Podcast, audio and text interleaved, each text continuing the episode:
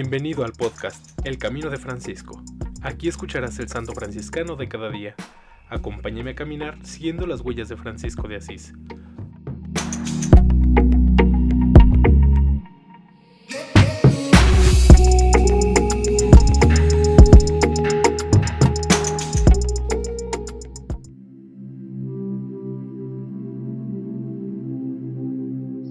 Abril 18. Beato Andrés Ibernón, religioso de la Primera Orden, 1534 a 1602. Beatificado por Pío VI el 22 de mayo de 1791.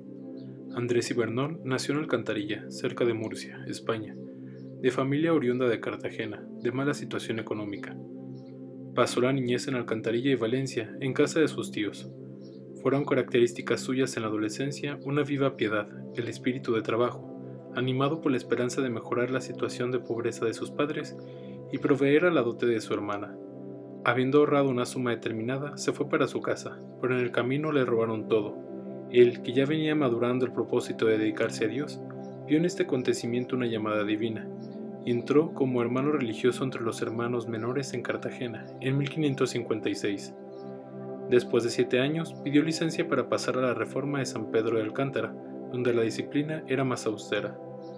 Una pobreza llevada al extremo, los trabajos más duros, la petición de limosnas, las continuas penitencias dieron a su vida y suscitó la admiración de su cohermano, San Pascual Bailón, de San Juan de Rivera, arzobispo de Valencia, de muchos ilustres contemporáneos y sobre todo del pueblo que lo observaba, lo admiraba y lo seguía. Fue de gran ayuda para sus cohermanos sacerdotes en la asistencia a los moribundos y en la conversión de los mahometanos. En el convento encontró la soledad, la pobreza, la penitencia, todo lo que puede conducir a un alma a la más alta perfección. Los trabajos más humildes y difíciles eran los suyos. La recolección de limosna de casa en casa era para él el más grande apostolado. Para todos tenía una buena palabra, una sonrisa, un consejo. Los pobres encontraron en él un hermano y un amigo siempre listo a consolarlos, a ayudarles, a orientarlos, hacia personas que pudieran darles un trabajo. Con su ardiente palabra y con la fuerza de sus virtudes, condujo hacia Dios a pecadores, condujo a la fe a maometanos. Recitaba oraciones, ganaba indulgencias, participaba en misas en sufragio de las almas del purgatorio. Cuando hablaba del pesebre de Jesús, de la pasión, muerte y resurrección de Cristo y de la dulcísima Madre Celestial María, su rostro se iluminaba y cuantos lo oían sentían gran gozo espiritual. Alimentaba una filial devoción a Nuestra Señora, cada día recitaba la corona de las siete alegrías y el oficio parvo de la Virgen, y visitaba sus santuarios.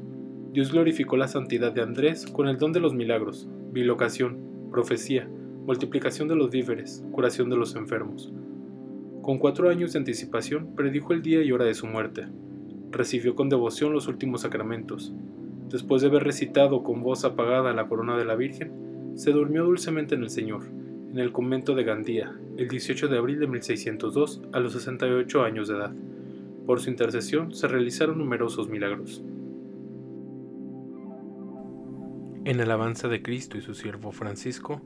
Amén. Beato Andrés Ibernón, ruega por nosotros.